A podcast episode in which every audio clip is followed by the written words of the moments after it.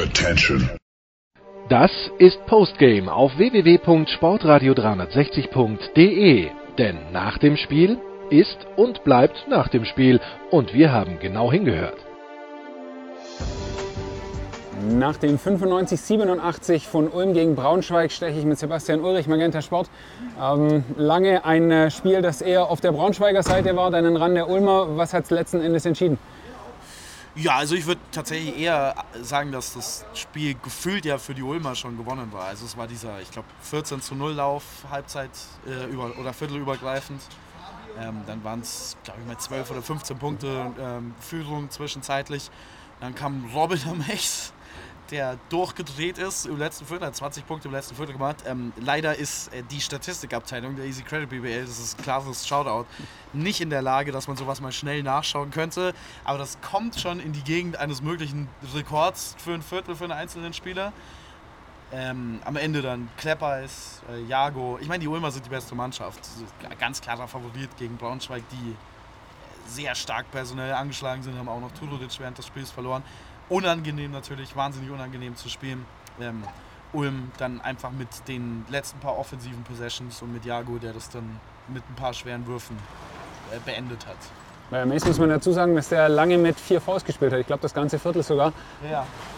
Müssen die Ulmer da vielleicht ihn auch ähm, offensiv mehr angreifen, also wenn er defensiv spielt, oder hat er das einfach sehr gut gemacht? Ich habe das Gefühl, man hat versucht, ihn anzugreifen. Ähm, es gab ja sogar eine ganz interessante Situation, über die noch zu diskutieren ist. Also Jesus Ramirez, der Headcoach von Braunschweig, wurde mit seinem zweiten technischen Foul ähm, des Halleninnenraumes verwiesen.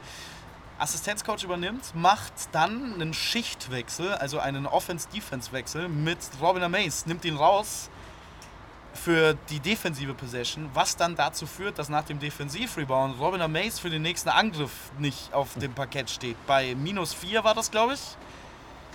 Hm, also natürlich möchtest du das fünfte Foul vermeiden, aber kannst du dir es wirklich erlauben, dass jemand, der so hot ist, dann aktuell nicht auf dem Parkett steht? Also das ist eine wahnsinnig schwierige Entscheidung. Äh, klar getroffen, um ihn zu schützen vor dem fünften Foul aber kostet halt dann möglicherweise auch, also natürlich scoret jetzt Robin O'Mays nicht automatisch, wenn er da auf dem Parkett steht, aber man hat auf jeden Fall eine gute Chance und eine bessere Chance mit ihm. Schwer zu entscheiden. Ähm, weiß jetzt nicht, ob das das Spiel entschieden hätte, aber wird mit Sicherheit nochmal diskutiert mhm. werden, glaube ich, bei den Braunschweigern. Ja. Hast du verstanden, warum Ramirez das zweite T bekommen hat? Hast du das irgendwie Es gab einen Wurf aus der Ecke von ja. Juan Nunez und ich bin mir ziemlich sicher, dass er da ein paar nette Worte verloren ah, hat okay. der, während der Wurfbewegung. Das okay. macht man ja gern mal, dass man so ein bisschen was dazwischen ruft. Und der Anne Panther stand halt wirklich 10 cm daneben ja. und hat es wahrscheinlich mehr selber ins Ohr bekommen als Nunez. ja. Und dementsprechend hat sie dann gesagt, das geht, geht nicht. Ich glaube, also Jesus Ramirez hat, glaube ich, auch erkannt, ja, okay, das war zu viel, der ist einfach gegangen. Hat sich tatsächlich also, auch null beschwert oder sonst irgendwas? Also die Beschwerde ist einfach umgedreht und ja. gesagt, okay, ich weiß, was ich getan habe, ciao. okay. Ähm, insgesamt, wenn man auf die Braunschweiger äh, schaut, du hast äh, beschrieben, ein sehr kurzer Kader im Moment, natürlich verletzungsbedingt, aber auch ähm, insgesamt, weil sie wohl freiwillig auf André Senal verzichtet haben. Kann, kannst du das nachvollziehen mit nur so einer kurzen Rotation, dass man so einen Spieler zu Hause lässt? Ja, also sie dachten ja, dass sie heute mit einem zusätzlichen hm. Point Guard ähm, spielen würden mit ihrer Nachverpflichtung aus Novgorod. Ich habe so eine Situation noch nie erlebt. Ich habe mit Divine, dem neuen Spieler, vor dem ähm, Spiel gesprochen und er meinte, er, also er hat sich ganz normal aufgewärmt und er meinte, er wartet Minute zu Minute auf die Spielberechtigung. Weil Novgorod, das ehemalige Team VTB League in Russland, äh, da gab es gestern noch ein Interview, gestern in, im Vereinssender von denen mit dem Präsidenten, der gesagt hat, nee, wir erwarten den schon wieder zurück, den Spieler. Also die wollen keine Freigabe erteilen. Man hat ihn sich jetzt trotzdem geholt in äh, Braunschweig und hat quasi gehofft, dass heute irgendwie diese Freigabe erteilt wird und konnte dann nicht spielen. Auch dadurch natürlich die Rotation verkürzt. Das ist ein Gamble. Ich glaube, André Senna ist raus aus dem Verein. Ich vermute stark, dass der ähm, gerade nach einem neuen Club sucht. Mhm. Der hat ja die letzten paar Wochen schon nicht mehr gespielt. Mhm. So wirklich. Ähm, und ich weiß auch nicht, ob er jetzt weiter geholfen hätte, um ehrlich zu sein, weil er dann wahrscheinlich von Jesus Ramirez auch nicht sehr viel mehr eingesetzt worden wäre. Ja. Ähm, du hast die 20 Punkte von Robin Mays angesprochen als äh, außergewöhnliche Leistung. Außergewöhnlich sicher auch, dass am Anfang sieben Spieler mit deutschem Pass auf dem Parkett standen. Kannst du dich erinnern, das schon mal gesehen zu haben in der Bundesliga? Wahrscheinlich bei irgendeinem Alba-Spiel. Also vermutlich mit Beteiligung von Alba Berlin, mhm. dann. Also da gibt es ja auch die fünf deutschen Lineups, die dann gerne mal, gerne mal spielen. Aber ja, ist natürlich schon eine außergewöhnliche Sache, liegt auch im Projekt, in den Projekten. Viele junge Spieler bei Braunschweig, viele junge deutsche Spieler bei äh, Ulm. Da bekommen jetzt natürlich auch die jungen Spieler gerade eine Chance, weil bei Ulm viel an Personal fehlt. Und bei Braunschweig ist es ja so ein bisschen per Design, aber es ist schon eine coole Sache natürlich. Ja. Was erwartest du vom neuen Spieler in Braunschweig? Was kann der der Mannschaft geben? Äh, er hat im Interview bei uns gesagt, dass sein Vorbild Russell Westbrook ist. Also wäre ich mal zurückhaltend. okay, es ist spannend, das im ja. Jahr 2022 noch zuzugeben. Okay. Ja. Ähm, vielleicht noch ein Wort zu den Ulmern. Ähm, ich finde, insgesamt sieht man eine deutliche Steigerung der Mannschaft über die letzten Wochen, auch so von der, von der Gesamtstruktur her.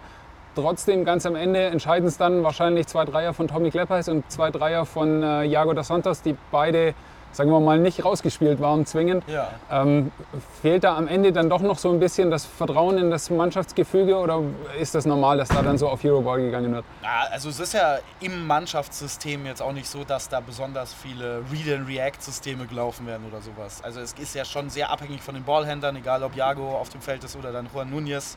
Für Tommy Klepper werden natürlich viele Systeme abseits des Balles gelaufen. Aber ansonsten ist es ein Team, das klar um die Point Guards herum strukturiert. Das ist jetzt auch wenig überraschend, wenn Anton Gavel da der Head Coach ist. Also das ist schon auch per Design, dass diese Spieler dann am Ende von solchen Situationen den Ball in der Hand haben. Und ich glaube auch, dass, also dieses System ist ein vollkommen legitimes. Also ganz viele Teams spielen so. Und wenn du in der Crunch-Time bist, dann brauchst du solche Spieler. Du brauchst Spieler, die schwere Würfe treffen können. Und das würde ich jetzt nicht dem System ankreiden, dass das jetzt schwere Würfe waren. Braunschweig ist eine gute Defensivmannschaft. Auch wenn die Defensive jetzt in den letzten paar Spielen ein bisschen am Kollabieren ist, sind sie zumindest vom Personal her eine sehr, sehr gute Defensivmannschaft. Und da jetzt aus einem 1 gegen 1 am Ende von einem Spiel scoren zu müssen, ist nicht so verwerflich, würde mhm. ich sagen. Okay. Ähm, du hast die Prägung von Anton Gavell angesprochen. Jetzt macht Ulm äh, oder bekommt Ulm, glaube ich, im ersten Viertel 27 und im vierten Viertel 31 oder 29, ich weiß nicht, wie es am Ende waren. Jedenfalls auch wieder sehr viel. Bist du überrascht, dass es ihm als äh, absoluten defensiv herausragenden äh, Spieler nicht gelingt, das als Coach besser unterzubringen? Also zu einem muss man sagen, die Defensive ähm, ist nicht so schlecht. Defensive ist jetzt auch bei Ulm in den letzten Wochen ein bisschen ähm, am Schwächeln. Äh, allerdings, glaube ich, immer noch Fünfter in der Liga oder so im Defensivrating. Also äh, über 100 Ballbesitze gerechnet. Also völlig in Ordnung, beziehungsweise sogar gut. Und ich glaube, es ist auch schwer, jetzt so individuelle Defense von einem Ex-Spieler zu verbinden mit seinen defensiven Coaching-Fähigkeiten. Äh, wobei ich nicht finde, dass Antonio Gavelda einen schlechten Job macht. Ich glaube, es liegt mehr am Personal mhm. aktuell. Du hast zwei Möglichkeiten, die beide defensiv etwas schwierig sind. Du kannst entweder mit Hawley auf der 5 spielen, mhm. weil eben die traditionellen Fünfer fehlen in äh, Brezel und Konate oder mit Antonio Dorn. Und der wird ja in jedem Ballbesitz attackiert aktuell. Also das hat man gegen Alba gesehen, das hat man gegen Cluj im Eurocup gesehen, jetzt heute wieder. Er wird in jedem Angriff an, äh, angegangen. Der kommt da mit Sicherheit auch noch rein. Es fehlt ihm schon ein bisschen die laterale Geschwindigkeit, da muss er dran arbeiten. Und so ist es jetzt auch nicht überraschend, dass äh, Ulm defensiv jetzt vielleicht ein bisschen wackelig ist. Wobei man aber auch sagen muss, das Spiel ist ja, hat ja in einer irren Spielgeschwindigkeit stattgefunden. Also gerade in diesem ersten Viertel, das war ja Wahnsinn. Gab es ja keinen Abschluss mit mehr als 20 Sekunden, die noch auf der Shotclock äh, oder weniger als 20 Sekunden, die noch auf der Shotclock standen, gefühlt. Ähm, Braunschweig die ständig mit diesen langen Outlet-Pässen attackieren, die Ulmer mit Jago, der nach auch gemachten gegnerischen Körben pusht. Also allein von der Punktzahl am Ende von so einem Viertel kann man ja nicht ableiten, wie gut die Defense funktioniert. Braunschweig hat auch alles getroffen im ersten Viertel. Man kann diesem Team auch mal offene Würfe geben. Das sind die schlechteste Shooting-Mannschaft in der Liga. Ähm, wenn die Würfe dann mal fallen, sieht das mal für 10 Minuten anders aus. Ich würde mir jetzt nicht Sorgen machen um mhm. die Defense der Ulmer. Okay. Danke dir. Dankeschön.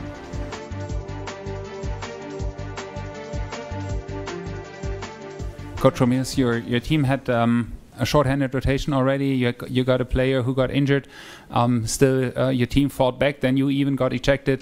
The team had foul trouble. Basically, everything went the wrong way. Still, your team was able to get back. Is that the positive thing that you can take out of this game?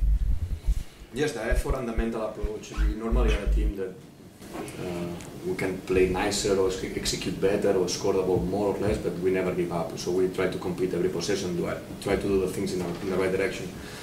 Offensively, defensively, and try to, to improve any, any single quarter, any single game. So this approach that we have to have. We had last year, and we are trying to have this year. This year, uh, with uh, many adversities, okay, we take it. We take it as a, it's challenging, and the guys they are taking like this. Um, there is nothing else that keep going. Um, we have enough adversities in our in our in our hospital, little hospital. Like again, I will defend my young guys until the end of the wall, and I see they don't get respect.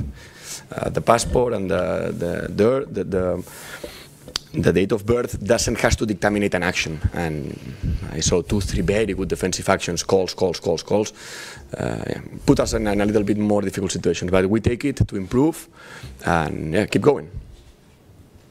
You have a new player who wasn't able to play today. What do you expect from him in the future? He, he will click the others. He will click the others. He will change the, the momentum. The, the, momentum more than momentum. The, the rhythm of the game uh, is a player that we don't have. We don't have this profile who can get the speed. Like for example, Dos Santos is doing a tremendous job here, and he will have this this impact with the speed. So when we have a rotation and we want to increment the, the rhythm and we want to uh, create something else from the pain, is the profile who we like. Uh, we we are very happy to have him here, and I think he is not a guy who will save the team from from nothing. He's a guy who will make the others click. The others are doing a good job, are in the right direction.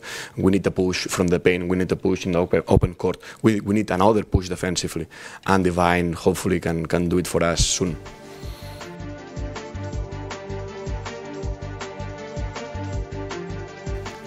Coach Gavel, ähm, Ihre Nachverpflichtung, Brandon Paul, hat heute auch, fand ich zum ersten Mal einen sehr deutlichen ähm, Eindruck auf das Spiel gegeben. Wie zufrieden sind Sie mit seiner Leistung heute? Vor allem, ähm, was man nicht sieht auf dem Feld, Brandon gibt uns gerade im Training und ähm, allen den Jungs einfach das die richtige Attitude, also die Einstellung ist irgendwas, das, was, äh, was, er, was er den Weiteren beibringen kann. Der ist wirklich ein professioneller Spieler, der nicht nur seinen Körper pflegt, sondern, sondern den anderen auch Tipps gibt. Und da fängt es schon mal an. Also es ist ja klar, dass wir, wir nur, also wir alle nur natürlich auf, auf, auf das Spiel sehen, aber er hilft uns enorm mit seiner Erfahrung und klar, wir, wir wollen ja, dass er, dass er aggressiv in der Offense spielt. Ich glaube, der hat auch ähm, defensiv gute Segmente gehabt in dem Spiel und ähm, da muss er natürlich weitermachen und wir, wir zählen auf ihn. Gerade schon angesprochen, dass äh, Robin Mason Spieler ist, der heiß laufen kann. So heißt er dann vielleicht doch ungewöhnlich. Ähm, hätten Sie da sich gewünscht, dass es Ihrer Mannschaft vielleicht gelingt, ihn auch äh, defensiv mehr zu fordern? Hätte er immerhin mit vier Faust gespielt? Ähm, also ich, für mich ist es nicht ungewöhnlich. Ich habe das selber mal erlebt. Er hat das mit, mit Bayreuth gegen damals gegen Bayern mehrmals gemacht und, und äh, er kann diese Spiele selber drehen. Wir, wir haben dann nicht richtigen Matchup gefunden. Sie haben recht. Wir hätten ihn natürlich auch attackieren können, aber das war ja klar, dass äh, dass äh, Braunschweig ihn auch versucht hat, dann zu verstecken. Das ist ja normal. Und äh, ähm, wenn, wenn so ein Spieler heiß läuft, dann hat er auch mal wilde, wilde Würfe getroffen. Aber das gehört einfach dazu. Das, das dürfen wir nicht erlauben von Anfang an. Und ich glaube, äh, wenn wir 15 vorne waren, da, da hat sich für uns das Spiel gedreht. Und äh, da, müssen, da dürfen wir einfach nicht äh, ja, verlangsamen oder, oder, oder denken, okay, jetzt ist alles, äh, alles sicher in Tüchern, sondern ähm, wir haben einfach das, ja, natürlich, Mace hat die auch in, auf zwei Punkte gebracht und das dürfen wir nicht erlauben. David Fuchs war heute nicht dabei. Hat sich das Lazarett an großen Spielern um einen weiteren äh, erweitert oder was ist da passiert? Nein, der, hatte, der wurde gesperrt, der konnte nicht spielen. Also, äh, also war er, dürfte nicht spielen. Ja.